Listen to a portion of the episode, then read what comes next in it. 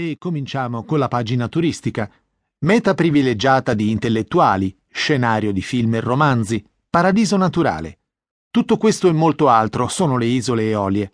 Ascoltiamo un articolo che ci porta per mano attraverso questo arcipelago incantato, in particolare sulle isole di Salina e Lipari.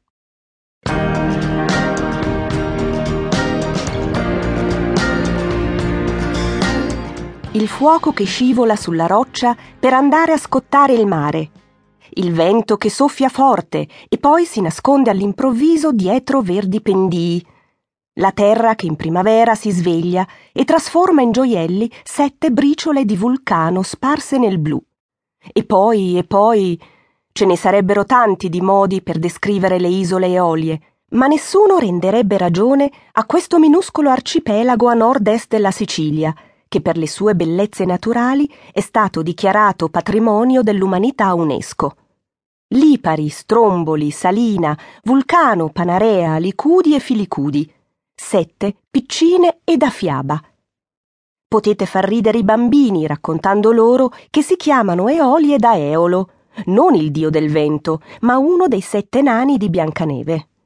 Così, quando da grandi torneranno da queste parti, avranno quel po' di fantasia infantile che è necessaria quando, arrampicandosi su un vulcano o nuotando nel mare cristallino, si ha l'impressione di vivere in un'altra dimensione Scopriamole a una a una queste sette bellissime isole, disposte a formare una sorta di Y, con vulcano alla base e alle estremità est e ovest, rispettivamente, Stromboli e Alicudi. Figlia di terra e fuoco e anche salina. L'isola più verde dell'arcipelago, caratterizzata dalle due vette più alte delle Eolie, Fossa delle Felci e Fossa dei Porri, vulcani spenti ormai da tempo che contribuirono a dare all'isola l'antico nome di Didime, dal greco Didimos, gemello. Nonostante si estenda per poco più di 26 km quadrati, Salina ha ben tre comuni distinti: Santa Maria Salina, Malfa e Leni, più una serie di frazioncine che costituiscono un ideale ragnatela attraverso cui esplorare l'isola.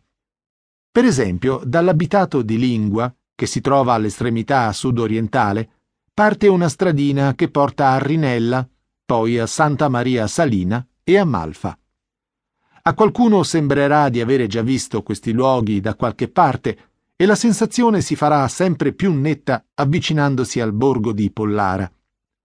Déjà vu comprensibile, visto che proprio qui è stato girato il film Il Postino, con l'indimenticabile Massimo Troisi. Anche a Salina poi è d'obbligo salire e rendere omaggio ai vulcani, o almeno a uno dei due. In questo caso si parla dell'ascesa al monte della Fossa delle Felci, che è anche un parco naturale di straordinaria bellezza.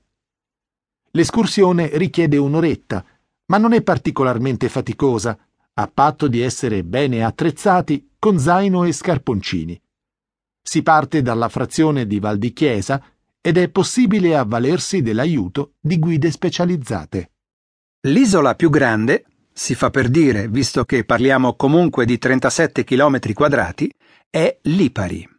La considerano tutti il cuore delle Eolie, e allora cominceremo da qui la nostra esplorazione. Scopriamo innanzitutto che a cesellarla, con la maestria di cui solo la natura è capace, sono state ben 12 bocche vulcaniche che oggi danno evidenti segni di sé soprattutto nella Valle Muria, formata da rocce incredibilmente rosse. Lungo la costa nord-orientale il colore di fondo cambia del tutto. Ci si aspetta i toni cupi della roccia vulcanica e invece ecco la sorpresa della montagna di panna, candida fino ad abbagliare perché è fatta di pomice ma variegata di ossidiana, quel tanto da farla apparire un immenso dolce caramellato. Non per niente Lipari è l'unica tra le eolie a registrare un'attività industriale, l'estrazione della pomice, appunto.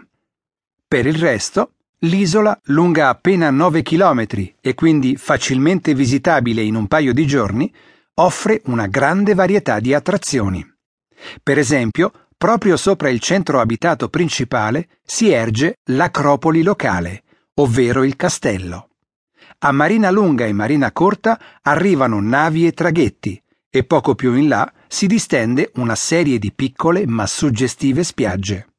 È quindi possibile dedicarsi alla nobile arte di oziare al sole, oppure prendere l'aliscafo ed esplorare le altre isole eolie, più piccole ma non meno affascinanti.